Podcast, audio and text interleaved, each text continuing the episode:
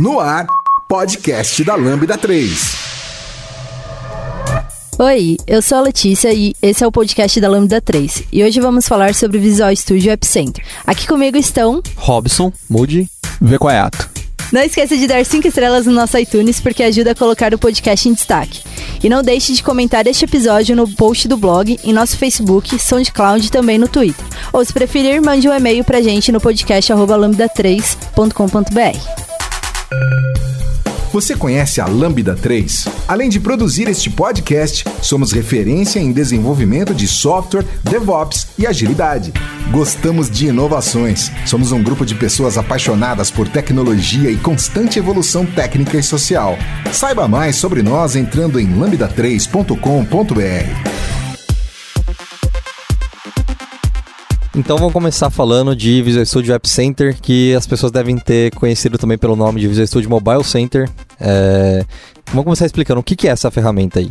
E antes disso, como Rock App. É, isso aí. Rock Apps, Xamarin Test Cloud, é, que mais tinha? Code Push. Já, já, já tiveram vários nomes e várias funcionalidades e, e tudo mais. Então vamos entender o que, que é isso aí. O que, que são esses nomes todos e por que, que eles têm relação com o Visual Studio App Center. O Rock App, ele ajudava na distribuição do seu binário, né? Para os clientes, seus clientes poderem testar, instalar nos aparelhos e verificar o andamento do aplicativo. É, a, acho que um pouco antes disso, uh, um passo anterior é explicar que o que a gente está falando aqui, o, o, Visual Studio App Center, uh, Mobile Center anteriormente, o Rock App, eles são ferramentas focadas no, no, no, no desenvolvimento, né, no, no release e, e e numa, ferramentas para ajudar no, nos processos de desenvolvimento e distribuição de aplicativos móveis. É, sejam eles aplicativos é, feitos em, em, qualquer linguagem, sei lá, seja Java, Kotlin, Swift, uh, Objective-C, React Native, Cordova e muito recentemente também projetos Xamarin, seja Xamarin iOS, Xamarin Forms, Xamarin Android etc. Então, são aí o Rock App, né, que foi uma, uma dessas foi o, o, o pioneiro aí, no, pelo menos no, no, pipeline Microsoft, né, até ela até ser adquirida essa ferramenta, ela ajudava de fato na distribuição desses pacotes, então era uma forma simples de você Uh, não passar pela loja e, e distribuir os seus pacotes, seja porque você estava em um período de testes ou porque você tinha um uso muito restrito do seu aplicativo mesmo. Então não fazia sentido ele estar tá disponível na, na loja e tudo mais. Então você conseguia fazer o, o delivery disso para lá. E aí depois disso vieram features sendo acrescentadas nesses produtos, né? Então, push notifications, analytics, é, ferramentas como Crash Reports e uma série de coisas. É, deixa eu entender então.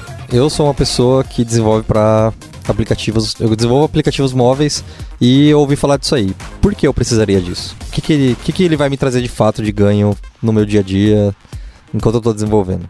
Bom, o App Center, né, como o Koyato e o Robson já deram uma prévia, ele reúne diversos serviços, tanto para você conseguir automatizar sua build, release, é, monitorar todo o ciclo de vida da sua aplicação, né, do seu aplicativo mobile. E ao invés de então você utilizar outras, várias outras ferramentas para fazer todo esse processo, você consegue em uma única ferramenta ter tudo isso. Então não preciso mais é, ter um Hockey App para poder é, disponibilizar a minha versão de teste para usuários específicos. É, eu não preciso usar mais o Xamarin Test Cloud para rodar meus testes de UI. Bom, enfim, acho que... Você centraliza todo o ciclo de vida da sua aplicação, né, do seu aplicativo. Acaba virando um hub com uma série de serviços que você teria espalhados por aí, né, na, na no seu pipeline de desenvolvimento. Então, você, como a, como a Lê falou, você teria, por exemplo, seus testes rodando no Xamarin Test Cloud, que é um serviço. E aí você faria o seu build, é, sei lá, num VSTS, num Jenkins, você faria o seu build em algum outro lugar, que seria um outro serviço. E aí você faria o monitoramento do seu aplicativo com alguma outra ferramenta, um terceiro serviço. E você utilizaria, sei lá, é, um, um, quarto serviço para fazer o gerenciamento de push notifications e, e campanhas de, de, de é, de comunicação com as pessoas que usam ele. E aí o, o, o Visual Studio App Center vem como um hub e centraliza tudo isso. É, é, muito interessante porque por baixo dos panos, várias dessas ferramentas que a Microsoft foi adquirindo, é, elas estão integradas ali, né? Então ela, ela foi colocando tudo isso ali embaixo. Apesar de você ainda conseguir utilizar essas ferramentas de forma isolada, o, o App Center é um hub que centraliza tudo isso e você consegue ter um, um, um, um pipeline e um, e um, e um, entre aspas, um marketplace único para você ter tudo isso daí, né? Acho que respondendo a sua pergunta do porquê eu preciso é, um, o seu processo de desenvolvimento é, de ponta a ponta, né, da máquina até o release, ele está centralizado, então você tem um único lugar para você acessar, configurar e, e, e, manipular todas essas coisas. É, e com isso você ganha tempo, você tem menos chances de erro, você tem é, uma facilidade maior para gerenciar esse percurso todo, né? Então, pelo que vocês falaram, vocês citaram várias plataformas aí. Isso, apesar de ser uma ferramenta da Microsoft, não necessariamente só funciona com Xamarin ou WP ou VSTS. Então eu consigo usar ela mesmo que eu seja uma pessoa que está desenvolvendo com, sei lá, com Cordova. Sim. No entanto, ele tem suporte a Objective-C, Kotlin, Swift, Java, React Native. Então a gente não fica mais preso a tecnologias Microsoft em si. É, Vamos quebrar então esses pontos que vocês falaram. Vocês falaram de build, de release, de, vocês vários termos aí. É, vamos tentar entender cada um desses passos, assim. O, o, que seria. O que ele ajuda a gente no build? O que, que ele traz que a gente não tem hoje? Ou o que, que ele está facilitando para mim? Por que, que eu não posso simplesmente fazer um build na minha máquina? O que, que ele está ajudando? É, você pode fazer um build na sua máquina, é, não recomendo você fazer um build na sua máquina. É, porque o, o, o, processo de build de, de, um, de um aplicativo, ou de qualquer aplicação, uma aplicação web, uma aplicação desktop, ou qualquer coisa, o processo de build release não é simplesmente compilar a coisa, né? Geralmente envolve uma série de passos. Então, vamos pensar no, no, no, no nosso aplicativo mobile. O, o, o que geralmente implica isso? Implica que você está, um, você primeiro precisa integrar é, o código das várias pessoas que possivelmente estão trabalhando nesse aplicativo. Então você precisa baixar o código-fonte atualizado é, de uma branch ou de um lugar específico é, onde esse código esteja. Você precisa restaurar os pacotes que, que foram adicionados nessa solução, né? De alguma forma, seja uma solução Xamarin, esteja isso nos packages ou em alguma outra coisa. Você precisa restaurar esses pacotes, você precisa compilar a aplicação, né? De fato, gerar o, o, fazer o build dela. E aí o build dela pode envolver uma série de coisas, que é um você vai fazer um build para uh, ah, targets específicos. Então, enquanto você está desenvolvendo a sua máquina, possivelmente você compila a sua aplicação uh, eh, para targets que você não necessariamente precisa quando você vai para a loja.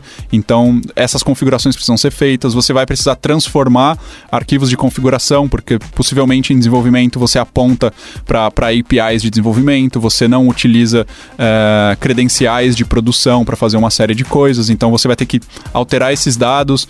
Você possivelmente quer rodar os seus testes para saber se a sua aplicação continua funcionando antes de e depois de fazer todas essas coisas.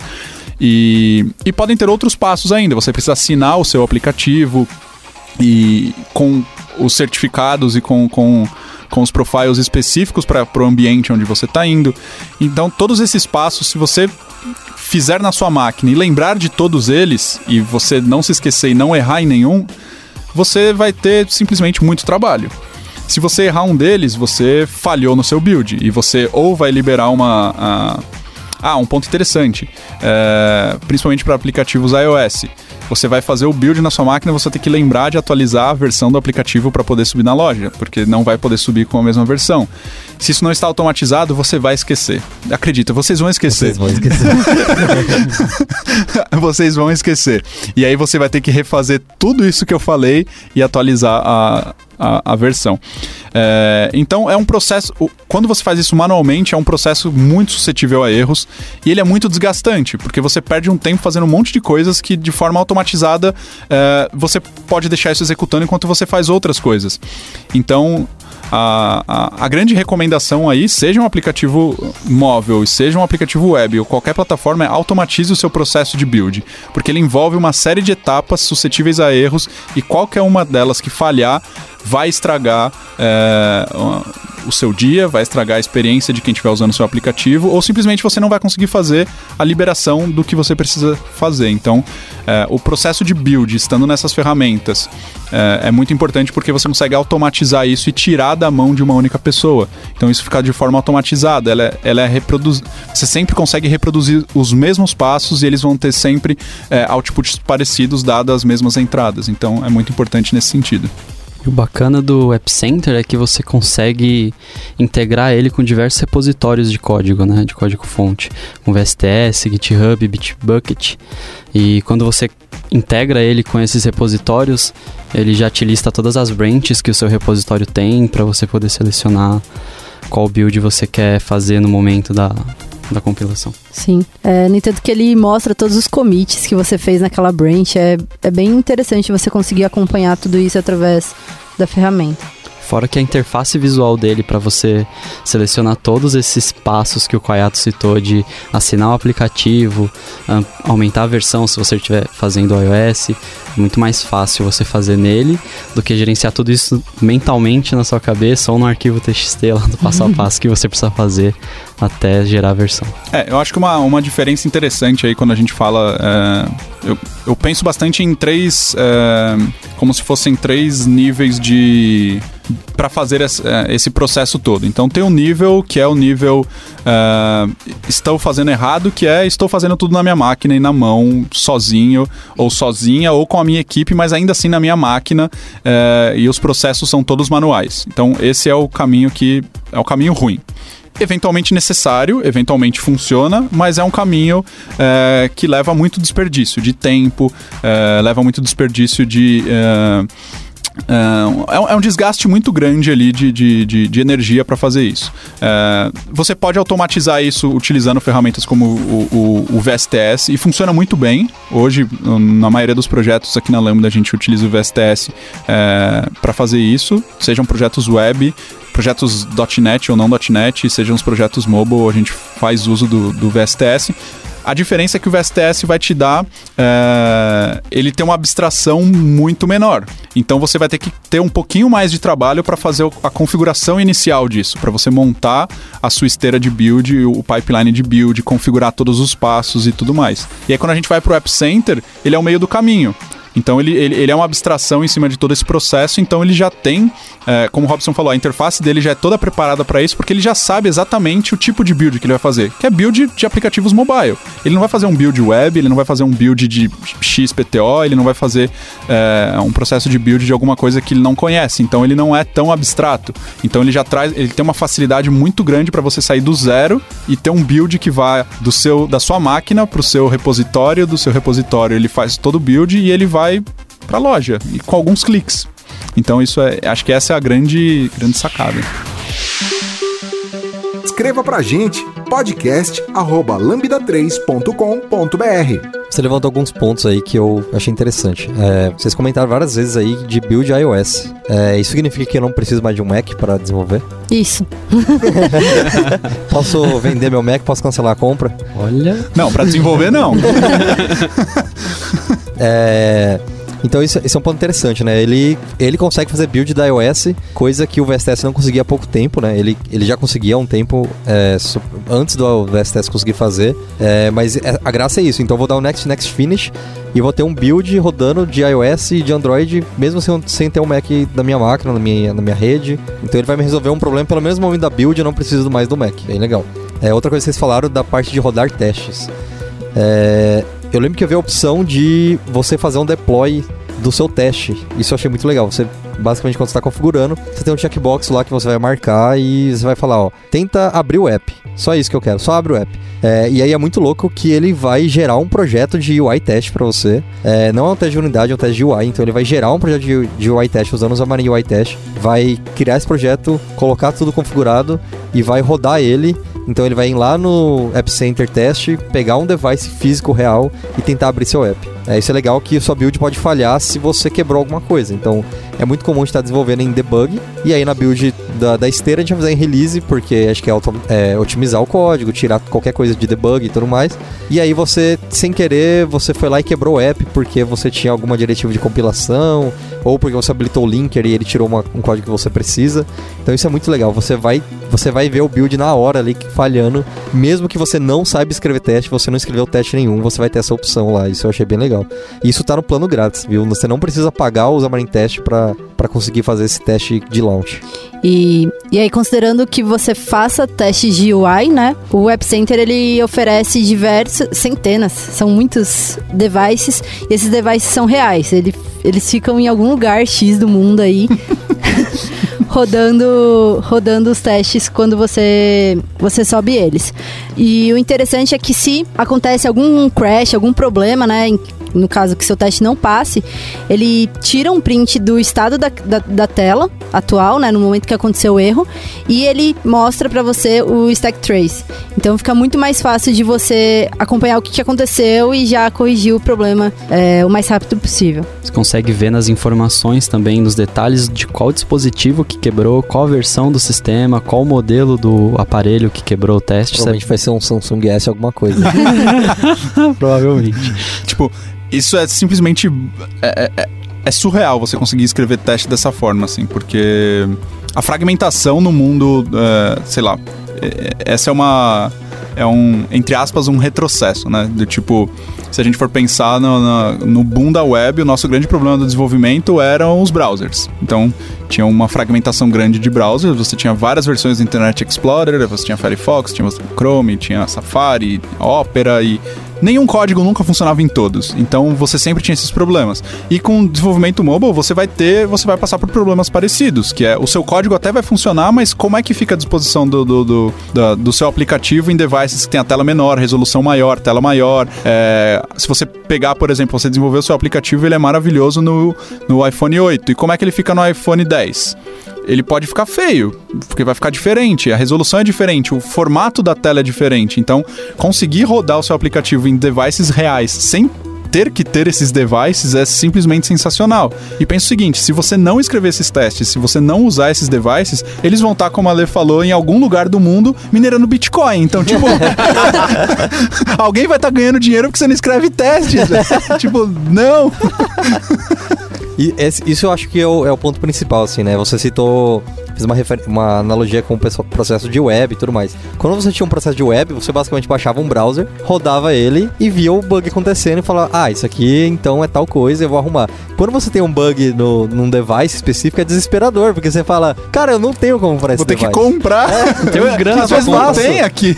E aí, não sei se vocês já passaram por isso, mas é, eu já passei por isso de um, uma pessoa mandar um review pra você falando, cara, não consigo usar o app aqui. E você fica tipo, pelo amor de Deus, me ajuda aqui, porque eu não tenho esse device, eu não sei o que tá acontecendo. Me manda um e-mail, por favor, me manda uma foto. E é muito ruim, obviamente, você depender da, da pessoa que tá usando o seu app, porque na maioria das vezes ela não vai fazer isso, né? Ela vai simplesmente desinstalar seu app e não vai mais instalar e vai falar mal pra todo mundo e já era. Você perdeu esse usuário e não vai mais voltar, né? Então você ter isso à sua disposição é, para rodar no device que você precisar, quando você precisar, é sensacional mesmo. Você além de você pegar esses casos em que você viu que a pessoa tinha um problema específico, você consegue impedir que isso vá para a loja, né? Isso é fantástico mesmo. Uma quantidade muito grande de aplicativos, de devices que eles têm disponíveis. E só pra ressaltar a facilidade que é você conseguir rodar esses testes, é basicamente alguns cliques você selecionando quais são os tipos de devices que você quer que rodem os testes. Assim, é, é muito, muito fácil você conseguir configurar isso. Checkbox. É. E é bem visual, né? Então você consegue ver o device lá e não tem só iPhones e Samsungs lá, tem celulares chineses lá que eu nunca tinha ouvido falar e são bem esses que você vai ter o problema, né? Porque você não tinha testado, você não sabia como ele era e aí é a hora da surpresa. Mas beleza, então a gente tem aqui o build, então eu resolvi o problema de eu não tenho mais que buildar minha máquina, eu tenho todos os benefícios que vocês falaram. É, só um ponto que a gente acabou se esquecendo, mas ele o, a parte de testes do App Center suporta alguns frameworks de, de testes mesmo. Então, você não precisa fazer só em C Sharp, por exemplo, se eu estiver usando uma aplicação Xamarin, Xamarin UI Test, mas você pode usar o Calabash, é, Expresso E Appium. Appium. e o Appium. Isso. Isso é bem louco também, né? Eu, de novo, eu não tô preso à plataforma Microsoft usando essa ferramenta.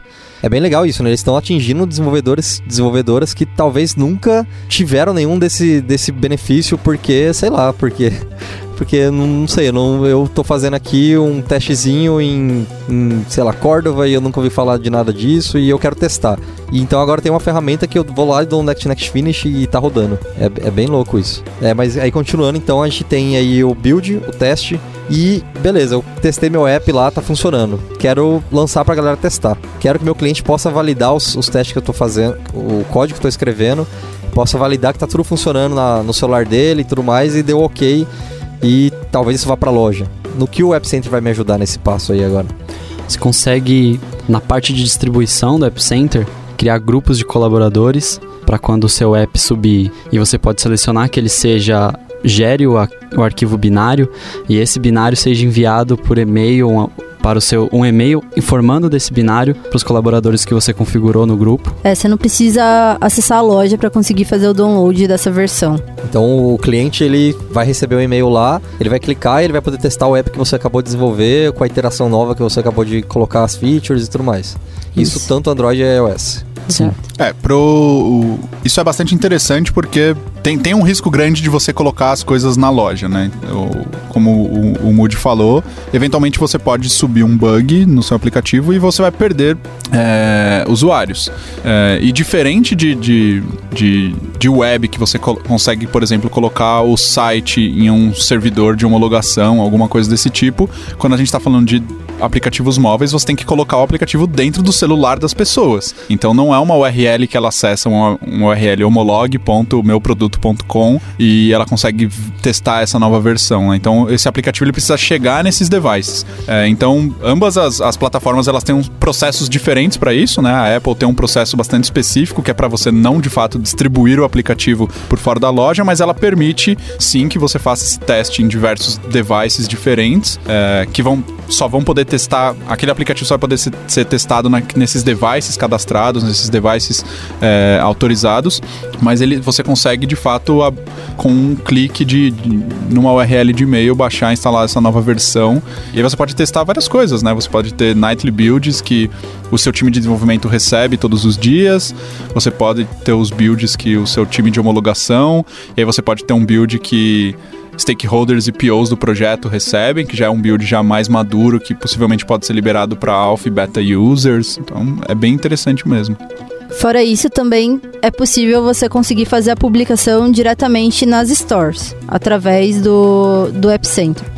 Seja para um aplicativo Android publicar na, na Google Store, um aplicativo iOS é, disponibilizar ele na, no Test Flight, por exemplo. É, você já tem tudo isso com alguns cliques de novo para poder fazer. Legal, então eu consigo tanto lançar internamente para alguém testar, quanto lançar na loja para que todo mundo pegue esse aplicativo. Então o fluxo inteiro vai estar ali dentro.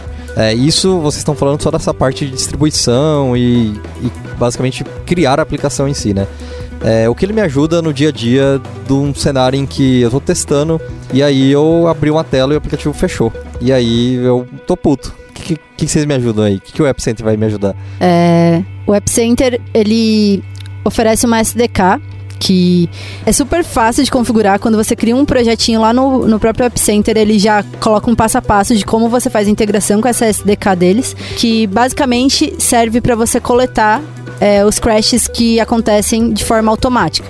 Então, nesse caso, se um app abrir e fechar, ele vai, vai coletar esse crash e você consegue visualizar tudo, é, tanto o stack trace, é, qual é a versão do, do aplicativo, qual é a versão do device, o tipo, o, o sistema operacional dele, tudo isso através da, da plataforma. Então, assim, é, é bem completo em relação a crashes. E é bem legal que a plataforma ela tem uma, uma visualização muito, muito intuitiva disso. Então ela mostra, por exemplo, os crashes que aconteceram no, no, no último X período de tempo. É, essas informações elas ficam no site no formato de tickets, então você marca eles como resolvidos e, e coisas desse tipo. Então é muito interessante porque você consegue até trabalhar uma questão de, de, de suporte com relação a isso. Então, é, ou gerenciar tarefas dentro do seu time e depois marcar isso de fato como, como resolvido. E então é, é, é bem bacana, assim, é bem bacana porque você consegue ter uma como você falou, então, se fosse aquele cenário onde essa pessoa foi na loja e falou, pô, não consigo usar seu aplicativo porque ele fecha e tudo mais. Essa pessoa nunca mais vai entrar em contato com você porque você não tem o contato dela. É... E talvez essa pessoa não conseguisse te ajudar além disso. Ela não vai conseguir pegar um log do aplicativo muitas vezes, ela não vai conseguir pegar, acessar mais informações. Ou lembrar o que ela estava fazendo na hora também, né? Porque e pode ser que, e pode é um ser que ela tão complexo que... E pode ser que ela só tentou abrir o aplicativo. Sim. Então, se você não habilitou aquele, aquele smoke test depois do seu build que só tenta abrir o, o aplicativo, vamos supor que você não está com isso habilitado. O seu aplicativo talvez nem abriu. Então ela não tem nem como te mandar um print disso. então, tipo. E aí, como é que você faz? Isso vai aparecer no, no, no dashboard de crashes do, do App Center. É legal também que, nesses casos que a gente está usando ferramentas tipo Cordova, que a gente está escrevendo código em JavaScript, ou Xamarin, que a gente está escrevendo em C Sharp, que não é a linguagem nativa, entre aspas, da, da plataforma, é, ele vai te ajudar nisso também, né? Ele faz a tradução do, do stack tracing, então ele sabe te dizer muitas vezes a linha em que o crash aconteceu. Então você vai lá e vai fazer o negócio certinho. Tipo, putz, é essa linha aqui. Você já tem toda a dica, você vai ter o stack trace completo para saber o que, está acontecendo. Isso dá uma agilidade muito rápida para você conseguir finalmente arrumar o problema e impedir que outros usuários passem por isso e desinstalem seu app, né? Entre em contato pelo site lambda3.com.br. Beleza, então seguindo, a gente tem esse SDK de crashes e ele tem também esse SDK de analytics, né? O que, que esse analytics vai dar pra gente? O que, que ele ajuda a gente? Bacana que ele te ajuda a identificar qual está sendo a utilização do seu aplicativo, né? Seja em local geográfico, seja em idioma que ele está sendo usado, qual tela do seu aplicativo está sendo usado, está sendo mais usada. Então ele te ajuda tudo isso de forma bastante intuitiva, que nem o Quayato falou, bastante visual, com gráficos e tal te ajuda a pensar em que, que você pode evoluir no seu aplicativo. Sim. E o bacana é que você consegue customizar alguns eventos para coletar mais informações e entender melhor seus usuários, né? Então, sei lá, quantas, quantos usuários clicam no botão de cadastrar ou, ou coisas assim. É, então você consegue mapear mais ainda como, como é o comportamento deles dentro do aplicativo. Você consegue ter de fato uma ferramenta de analytics para um aplicativo móvel com pouquíssimo esforço. Então, como o, o SDK que, que a Letícia comentou, ele é bastante simples de configurar e bastante simples de usar. Então, e você consegue é, fazer de fato toda essa toda essa parte de, de, de, entender quem é seu usuário, com a pessoa que está utilizando seu aplicativo, com uma série de de informações que você precisa. Então, você pode entender o comportamento de usuários específicos. Então, o ID X fez isso, isso, aquilo. É, então, você consegue fazer tudo isso com essa plataforma. E até, pelo menos, o momento des, da gravação desse, desse podcast, a gente usa também a ferramenta de Analytics para fazer monitoramento de erros. Porque com o Crash, você consegue... A, a ferramenta de Crash, ela consegue te ajudar para exceções do aplicativo que não são tratadas assim. Mas e quando você tem uma exceção que ela está tratada e obviamente você não vai estourar ela para a pessoa que está utilizando o seu aplicativo, você vai mostrar uma mensagem um pouco melhor, mas você precisa saber no seu back-end que essa, essa exceção ocorreu. Então você ainda consegue utilizar a ferramenta de analytics, traquear um evento de erro e passar o seu stack trace para lá. não é Lembrando é... que essa gambiarra tá, no, tá com os dias contados, acho, porque no, no roadmap eles colocaram um tratamento de exceções, deve sair, segundo eles, sai no primeiro semestre de 2018. É, nós estamos gravando em janeiro de 2018. É. e a gente tá na expectativa, porque todo mundo quer isso. E e imagina que, além de tudo isso, você fez seu aplicativo e aí no seu Analytics você vê que seu aplicativo está sendo acessado mais por pessoas que residem na França, por exemplo. É um meio de você entender que uma boa parte dos seus usuários do seu aplicativo moram na França e você pode até pensar nas traduções e adequações do seu aplicativo para as pessoas que moram nesse, nessa determinada região. Te ajuda a atingir mais pessoas, né? abranger maiores, mais usuários. Sim. É uma, é, nesse caso é uma ferramenta que é muito simples para a equipe de desenvolvimento implementar e possivelmente é uma ferramenta que a equipe de negócios vai, vai utilizar, né? Os, os dados disso, o insumo gerado por isso, vai ser utilizado por negócios e tá basicamente um clique e, e duas, três, quatro linhas de programação para o time de desenvolvimento. Então é uma coisa bem simples, com dashboard bem visual, então ninguém precisa ficar garimpando é, tabela no banco de dados, extraindo relatório e fazendo coisas assim. O custo É, de. Então, com, com esses dados a gente consegue responder algumas perguntas básicas, como se eu preciso traduzir meu aplicativo para outro idioma, ou, por exemplo, se meus, meus usuários estão utilizando a última versão, porque pode ser que eu tenha liberado algo com muito bug ou com uma feature que não, não agrade os usuários, ou até mesmo quais, o quais são os dispositivos que estão sendo mais utilizados, porque talvez eu consiga focar mais em uma determinada plataforma, porque né, o, o market share é diferente. E complementando isso aí, é legal ver que você consegue muitas vezes cruzar essas informações, né? Então imagina que eu lancei uma versão nova e coloquei uma feature de, sei lá, eu perdi um tempão fazendo uma tela de gráficos. E aí na minha cabeça, nossa, uma galera vai usar essa tela aqui, a galera vai adorar. E aí eu coloquei um evento lá pra quando a galera tá usando a, a tela de gráficos. E eu começo a acompanhar e eu vejo que ninguém tá abrindo a tela. Então é muito bom você conseguir focar o desenvolvimento da- por features, assim. Então, ó, essa feature não compensa a gente perder mais tempo nela porque a galera não tá usando. E você começa a conseguir fazer coisas tipo teste AB, por exemplo, porque aí você consegue testar. Então, tipo, ó, eu fiz um teste AB lá no Google Play, eu lancei para 20% dos usuários e eu quero entender se eu vou ter um- algum aumento de, de uso do, da tela de gráficos porque eu coloquei um tutorial na tela inicial. Então, esse tipo de coisa você consegue saber porque você consegue cruzar daí a informação de ah, o, as pessoas que estão usando a versão 5.1 do meu app começaram a usar mais a tela de gráficos. Então aquela alteração que eu fiz estava surtindo efeito. Então eu vou liberar ela para todo mundo porque ela foi boa e a galera tá usando o que eu queria que elas usassem agora. E até pensando aí no mundo corporativo, você libera o seu aplicativo para ser av- avaliado pela área cliente. E aí, bom, vocês vão testando aí enquanto eu vou desenvolvendo uma outra parte. E aí você acompanha no Analytics, vê que já passou ali duas semanas e ninguém abriu nada do seu aplicativo. assim. Isso nunca acontece. Imagina, a chance de dar problema nem é grande. É, isso, isso é louco, né? Porque é, se- essencial para que o produto que vai chegar no final seja o que tá todo mundo querendo fazer e querendo desenvolver, que o seu cliente esteja testando, né? Então, desse jeito você consegue ter certeza e falar para ele, ó, eu tenho certeza que se você não testar, esse projeto vai falhar, ele vai chegar no final e não vai ser o que você quer. Então, é legal que ele te dá tanto é, insumos para desenvolvimento quanto para esse tipo de coisa que é essencial para o sucesso do produto, né? Seguindo então, a gente já falou de build, release e teste, falou de Crash Analytics. É, ele tem outro recurso que ele não tinha há muito tempo, demorou bastante tempo para sair. E ainda tá em ele, preview. é, e ainda tá em preview agora. É, ele tem esse esquema de push notification. Como funciona o push notification lá? Uma, uma das principais formas hoje que o, o, o back-end dos aplicativos e, e as pessoas de negócio dos aplicativos têm para conversar com quem está utilizando, quem instalou esses aplicativos, é, são notificações de push. São as famosas push notifications. Uma das. é, a gente, nó- nós sabemos, porque nós utilizamos dezenas de, de, de aplicativos, talvez centenas de aplicativos, que nem sempre. é, essas notificações de push se aplicam ao, ao meu uso para aquele aplicativo. Então pode ser, imagina você um aplicativo que você usa todo dia, você recebeu uma notificação de push do tipo: "Oi, faz tempo que você não abre o aplicativo XPTO, que tal você abrir?".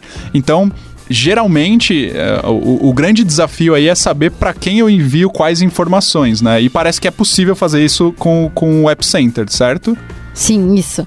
Então, através do App Center, você cria notificações de um modo bem simples, que é você coloca um título, qual vai ser o público-alvo e qual vai ser a mensagem que você quer que, que seja notificada para esses usuários.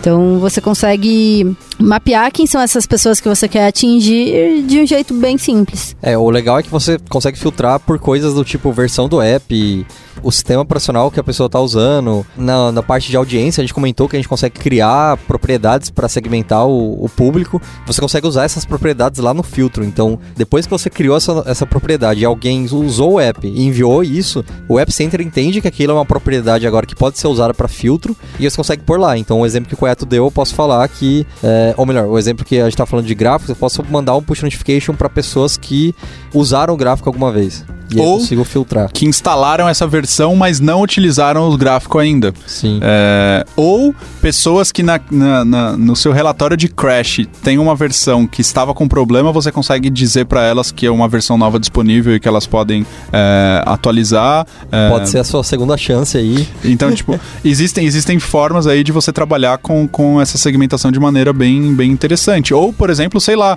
é, se uma pessoa utiliza seu aplicativo todo dia, o seu aplicativo tem funcionalidades pagas, ou o seu aplicativo, sei lá, é um, um- vende alguma coisa por ele, e você percebe que tem um grupo de pessoas que é bastante fiel ali, o- bastante é, interessado naquilo, você pode ter campanhas de marketing específicas focando nessas pessoas, é, sei lá, seja para dar um desconto, seja para oferecer alguma, algum bônus, alguma coisa assim. Então, segmentar ficou muito mais fácil. Você não precisa construir uma plataforma de segmentação. Olha que coisa! E A gente além não precisa ser, construir uma plataforma de segmentação. E além de ser uma grande mão na roda para o desenvolvedor, olha o poder que ele dá para a área de negócio, né? Você conseguir criar campanhas personalizadas de marketing para os seus usuários, identificar aonde seus usuários estão acessando, como a gente comentou na Analytics, é, custo é muito barato para o desenvolvedor colocar. É No- possível, é, é possível enviar é, notificações que não sejam apenas texto? Eu consigo enviar, por exemplo, por exemplo, publicidades ou eu precisaria de fato nesse caso de um plugin terceiro, alguma coisa desse tipo? Eu não me lembro de ter visto isso. Eu, até onde eu vi era só texto, aparentemente. O que eu sei é que ele permite fazer aquelas notificações silenciosas, que é o caso do iOS, é, que às vezes você quer acordar o app para ele fazer alguma tarefa. Então, ah, todo dia eu quero ir lá e atualizar uma coisa para saber se tem alguma informação nova para atualizar o app. E como no iOS você não pode ficar deixando algo rodando no background, então você pode fazer uma notificação silenciosa que o usuário não enxerga nada, mas o app acorda e ele vai lá e vai fazer a tarefa dele. Então eu sei que isso aí eles tinham habilitado esse cenário. É, mas é, quem chegou a mexer um, um produto do Azure que chamava Azure Mobile Engagement, basicamente eles pegaram aquilo e transformaram, trouxeram para dentro do App Center. É, ele te dava essas opções e você tinha tudo isso aí. E o nome não é à toa, né? Então, se você parar pensar, tudo que a gente falou aqui basicamente se resume a engajamento, né? Você tá querendo aumentar o engajamento dos o- da, da pessoa que tá usando no seu app. Você quer fazer aquela pessoa que há muito tempo não usa abrir, dar uma segunda chance, aquela pessoa que tentou fazer, tentou usar algo e não funcionou e aí notificar ela que tá rolando, ou dar um desconto que vai incentivar a pessoa a tentar de novo e dar uma segunda chance. Então, basicamente, o tempo todo aqui a gente tá falando de engajamento, melhorar o engajamento do usuário- da, da pessoa que tá usando no seu app. E aí, já deu as 5 estrelas no iTunes pro podcast da Lambda 3? Vai lá! É, bom, mas isso então a gente fechou todas as features dele, certo? A gente falou de build, release, teste, crash analytics, de push notification, mas deve ter várias pessoas ouvindo e devem conhecer ferramentas parecidas, assim. É, então, para quem, pra quem já usa, usa uma ferramenta que tem alguma dessas features, assim, é, quais são essas ferramentas que as pessoas usam que vocês acham que vale a pena ela dar uma olhadinha no App Center pra ver se vale a pena ela migrar ou algo assim? Das ferramentas que hoje elas acabaram sendo, certa forma, migradas para o App Center, né? A gente tem o Hockey App, que, no entanto, se você hoje utiliza ele, possivelmente está já read-only. E você já vai conseguir ver ele no App Center mesmo, ele já vai estar lá criado. É, Xamarin, Test UI Cloud, que também, né, dado o fato que você vai co- consegue fazer seus testes através do App Center, você não precisaria mais dele. O que mais? É, tinha o Azure Mobile Engagement que eu falei. É, um ponto importante disso que a Letícia falou é que algumas dessas coisas estão sendo migradas de fato. Assim, então, se você tinha algum app no Rock App, ele já está aparecendo lá no Mobile Center. Você já consegue olhar as coisas por ele lá. É, que outras ferramentas foram transformadas? Alguém lembra de mais alguma que que estava separada e foi parar lá dentro? Acho que tinha o push notifications do próprio Azure Mobile Services, né? Que mudou de nome várias vezes também. Que acabou, acho que hoje não existe mais lá e foi pro App Center também, né? Então, é, se para pensar, o push notification hoje do App Center é uma junção de mobile engagement com o Azure Push Notifications, né? Ele tá tentando abstrair tudo para você. Talvez a do Azure ainda exista, mas É, tem que, tem que dar uma olhada que algumas, as que estão sendo descontinuadas em favor do App Center, eles estão colocando avisos, você está recebendo e-mail e tudo mais. Então, só dá uma olhada lá se você não recebeu um alerta, porque teoricamente eles vão fechar o Rock App ou o Test Cloud e tudo mais. Mas aí, beleza. Então essas ferramentas, ferramentas foram migradas. Que ferramentas aí eu posso estar usando que o App Center faz a mesma coisa ou até mais e eu queira dar uma olhada, assim. Eu quero, ah, putz, talvez eu vou parar de usar essa aqui e essa aqui e vou passar só a usar só o App Center. A gente pode falar um pouco de push notifications, né? É, bastante usado aí para fazer push notification. A gente tem ferramentas como o Unsign ou como Firebase e todos eles a galera usa muito fazer push notification e não, não necessariamente vão ter os mesmos poderes de engagement que você vai ter, vai encontrar no App Center, né? De identificar o seu público e gerar campanhas específicas para um público, né? É, tem uma que o povo sempre cita e acho que é a, talvez a mais parecida assim, é, que chama Bitrise, que ela, eu acho que ela foca só em build release mas ela tinha muito essa pegada de eu tenho caixinhas, eu jogo a caixinha lá, eu não entendo muito bem de DevOps e eu tenho uma build e release funcionando, uma esteira rolando. É, era bem legal o Bitrise e ele é um corrente direto dessa parte de build release, né? Então se você está usando o Bitrise e aí você usa o Bitrise porque você quer build release e aí está usando, sei lá, o Firebase porque você quer push notification e você está usando não sei, outra ferramenta para fazer Crashlytics para fazer a, a coleta de crash. Então você talvez seja a pessoa que vale a pena olhar para o App Center que você vai conseguir agrupar tudo em um lugar só aí. E tem a mais óbvia de todas, né? Que é, para quem mexe com. para quem tá no mundo Microsoft, o VSTS. Muita gente deve ter ficado confusa porque viu que a Microsoft é dona do VSTS e do TFS, e ela tá vendo uma galera. A mesma, a mesma galera que faz esse software fazendo outra coisa muito parecida, que faz a mesma coisa que o VSTS consegue fazer, qual o sentido disso? Elas são elas são concorrentes diretas? Eu uso só uma, uso só outra, eu migro? Qual que é a história disso tudo aí? Acho que é um pouco daquilo que eu comentei no começo, né? Depende do, do uh, do seu nível de maturidade enquanto time, enquanto empresa, depende muito das suas necessidades. Se você precisa fugir muito, por exemplo, do, do, uh, do que o App Center já te entrega, se você quer uh, sair dessa parte, talvez você possa utilizar o VSTS, mas é muito importante notar que o VSTS ele vai fazer uma pequena parte disso que o App Center faz. Ele, vai, ele pode fazer, por exemplo, a parte de build e a parte de release. Então você consegue automatizar pelo VSTS toda a parte de build e release para as lojas, para o próprio App Center. Você pode utilizar o, o VSTS fazendo release para o App Center e o App Center fazendo o release para as lojas ou para os seus grupos de, de, uh, de colaboradores. E, mas o, o VSTS não vai te entregar push notifications, não vai te entregar analytics, não vai te entregar crash, não vai te entregar a parte de, de uh, de distribuição, a parte de distribuição você até consegue, você vai conseguir fazer, mas essa distribuição não vai ser, é, você vai, sei lá, chamar uma API para fazer a distribuição disso é, de alguma forma, seja para loja ou, ou para alguma outra coisa. Você não vai ter é, e você não tem a facilidade de, de, da configuração disso possivelmente ser feita por pessoas leigas. Você vai ter que entender os steps de build, você vai ter que montar as suas esteiras de build. Então talvez o VSTS seja muito para o que você precisa inicialmente. É, e pode ser que chegue um momento que o App Center não seja tudo que você precisa. Então você parte, você tira essa pequena parte de build e pode ir para o VSTS. Hoje um projeto que eu trabalho com a Letícia é assim. Então o nosso build é, release ele é feito pelo VSTS, mas utilizando o App Center para fazer essa parte de distribuição. Então a gente pega o, o, código, a gente constrói o binário e a gente joga o binário para o App Center a partir do VSTS. E aí ele faz a distribuição, o crash, toda a parte de analytics por lá. Então você está me dizendo que se eu estou no VSTS e eu quero migrar para o App Center, eu não preciso fazer tudo de uma vez. Você não precisa. Então você pode ter, você pode ter toda essa, a, a, todos os outros benefícios é, do App Center, é, tirando a parte de build, a parte de, de, de release. Se isso já está feito no VSTS, você pode continuar e você pode utilizar todas as outras coisas. Crash, Push Notification, Analytics e não mexer em nada. Então você só adicionou alguns serviços que você já contrataria por fora, você só contratou eles pelo App Center. E um momento que você entender, poxa, tudo que eu faço aqui no meu processo de build, ah, o que, que eu preciso fazer? Ah, eu preciso dar o um restore dos meus pacotes, beleza, eu consigo fazer no App Center, eu preciso rodar esses testes, beleza, eu faço. Ah, eu preciso fazer transformation de arquivo, é, tá, agora eu consigo fazer tudo isso no App Center, tá, você pode mover para lá e você passa a trabalhar numa única ferramenta, tranquilo, não tem, não tem segredo, você não precisa é, ir de uma única vez. E se você quiser sair, você também não precisa sair com tudo. Você sai só com uma pequena parte que te interessar. Uma diferença que eu vejo também entre o VSTS o App Center é como o Koyato falou, né? Você não precisa de uma API de terceiro para fazer a sua publicação, a distribuição do seu aplicativo. Entretanto, no App Center, você acaba ficando ali um pouco restrito ao que já está sendo suportado pela ferramenta, né?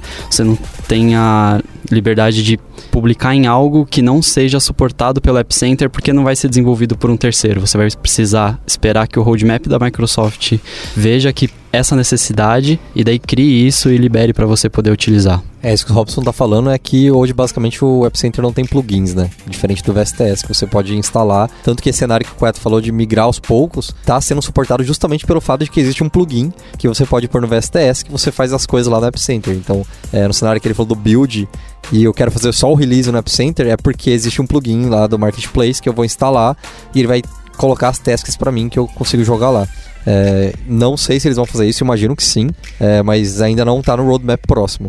E já aproveitando isso, é, se você tem uma feature que você não, não viu lá e tudo mais, dá uma olhada na documentação do App Center, eles sempre postam, eles sempre, sempre postam o roadmap do próximo release. Então eles vão lá e colocam, ah, no próximo semestre provavelmente vai sair essas features aqui. É, e é legal ver que é, a plataforma está evoluindo bem rápido, né? Tipo, a gente está usando a gente tá olhando para ela desde que ela foi anunciada e aí melhorou muito já. Eles resolveram várias coisas, habilitaram coisas como antes não era possível rodar teste de unidade, não tinha um jeito de você fazer isso. Hoje já tem, não é um passo em que você vai lá e fala teste de unidade, mas ele te permite rodar um script e você põe no script que você quiser, né? Que é basicamente a mesma coisa que você faria no VSTS. Você a vai diferença é que tem um nome bonitinho. você vai ter um, ter um script que, que, que roda o seu teste. Esse script não necessariamente é um arquivo físico, você pode digitar esse script no, no VSTS, é, mas no final das contas ele também é um script. Então é, é só uma forma de visualizar. Eles também pedem, os, as pessoas que estão desenvolvendo e tudo mais, eles pedem. Se você tem um cenário que você enxerga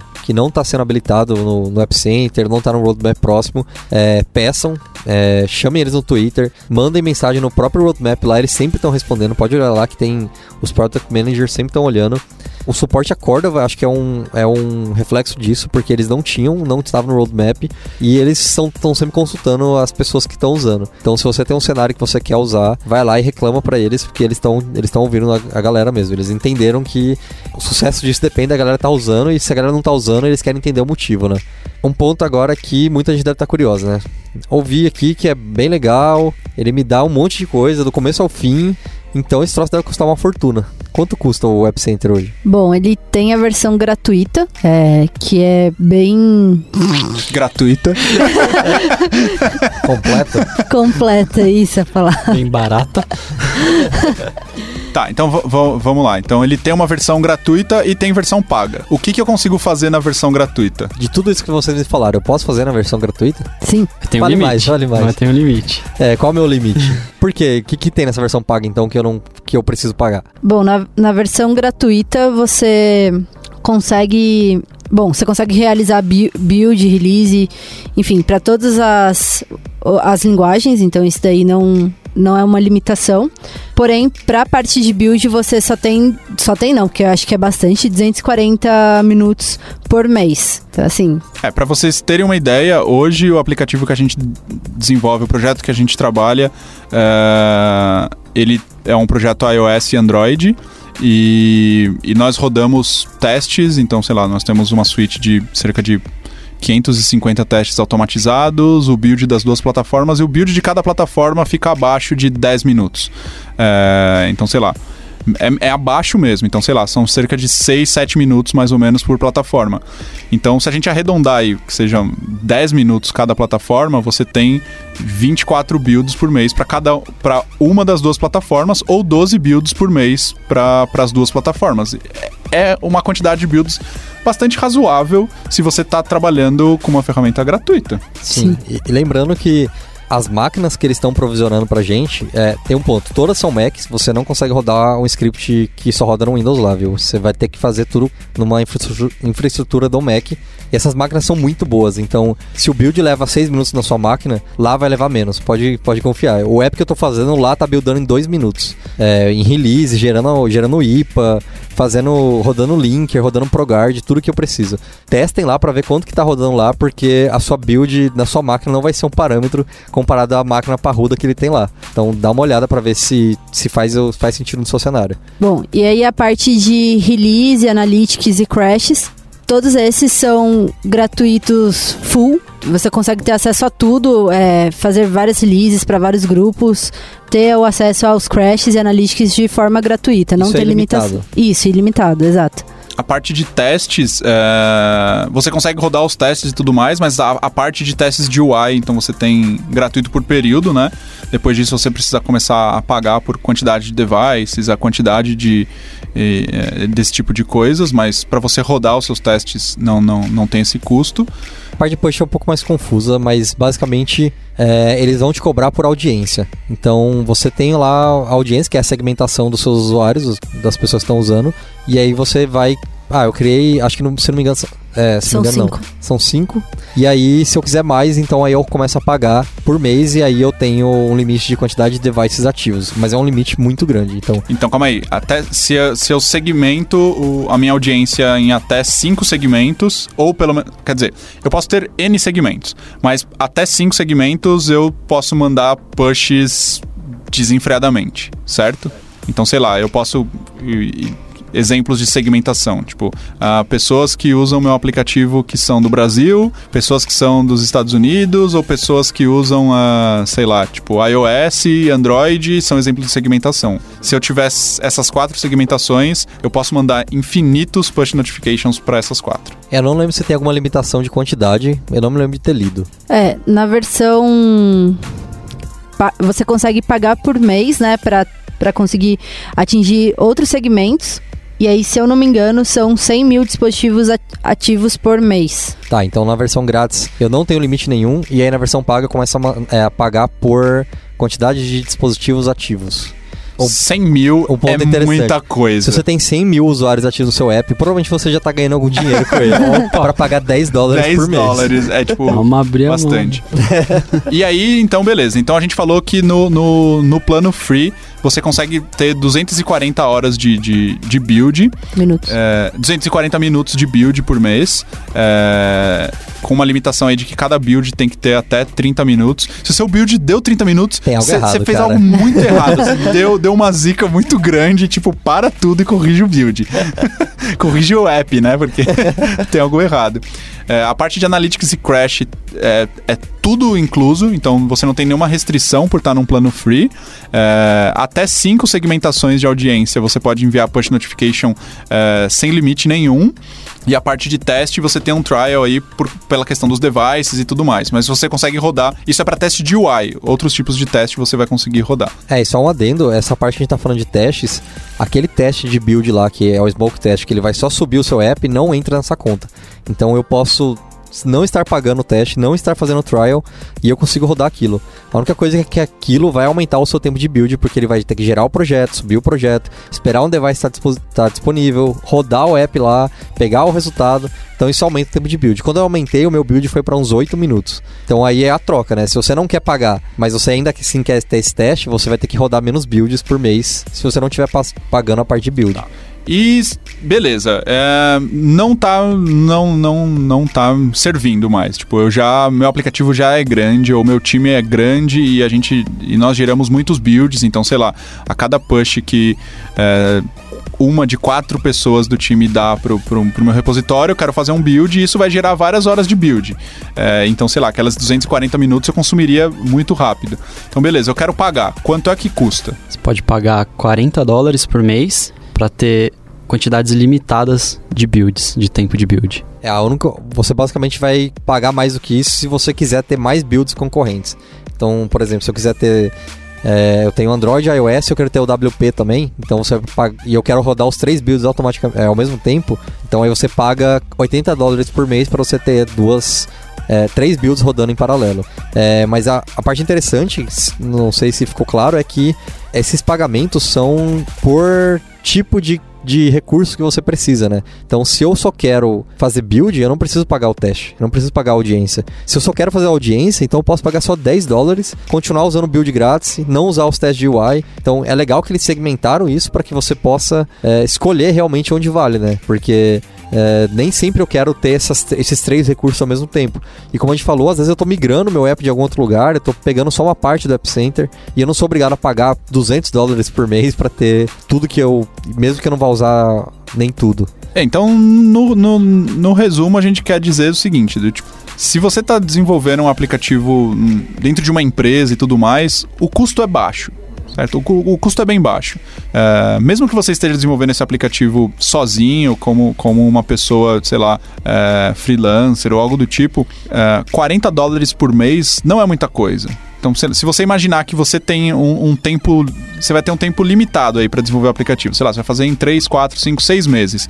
É, e você vai ter gasto 500 reais com todo esse processo de building. Tipo, possivelmente é um, é um valor baixo. É, digo mais, eu, eu tô nesse cenário que eu tô fazendo um app para mim, eu tô conseguindo me virar no plano grátis sem problemas até o momento. E o que eu enxergo que é mais legal é que a partir do momento que esse app começa a dar retorno, eu posso começar a investir mais. Então, se eu se o meu app começa a dar dinheiro, eu posso ir lá e falar, putz, agora eu quero que o meu build rode em paralelo e eu tenha mais agilidade nisso. Então, é, é legal isso aí, né? Você pode ir pagando à medida que você vai precisando também. Podcast da Lambda 3. Bom, é, espero que tenha ficado bem claro aí que o App Center te ajuda em vários passos e você vai poder é, utilizar ele para fazer coisas que possivelmente você estava fazendo em plataformas separadas e você vai ter isso tudo em um lugar só agora. É, testem ele, é, aproveitem que ele tá grátis com tanto benefício assim, você consegue testar quase tudo dele. É, quase tudo não, né? Se você está testando pela primeira vez, você testa tudo. Você, você vai ter até o teste por 30 dias para testar. Então, aproveitem e qualquer dúvida, manda mensagem pra gente aí, a gente conta como tá sendo a experiência pra gente. É, eu não sei se ficou bem claro aí em, em todo todo o podcast aí, mas uh, aqui na Lambda nós estamos usando o App Center, tá? No, nos nossos projetos para clientes e, e, não, e não é recente isso, a gente já tem usado há algum tempo.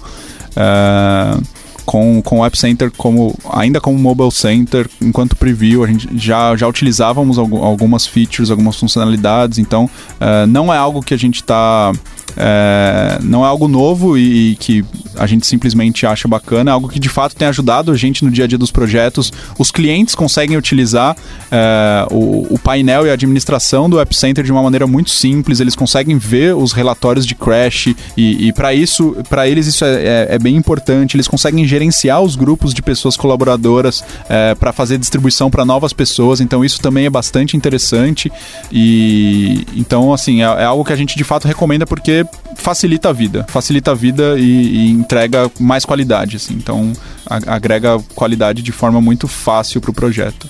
Ah, e também tem, só fazendo um java aqui, tem um post meu no blog da Lambda falando também, dando um overview sobre o App Center. A gente vai linkar no podcast para você poder abrir ele também. Então, se a gente falou muito rápido, leia um post da Letícia que vai conseguir dar umas pausas, vai, vai ajudar bastante. Então, uma série de links acho que a gente coloca no, no, no post né, uhum. do, do, do podcast.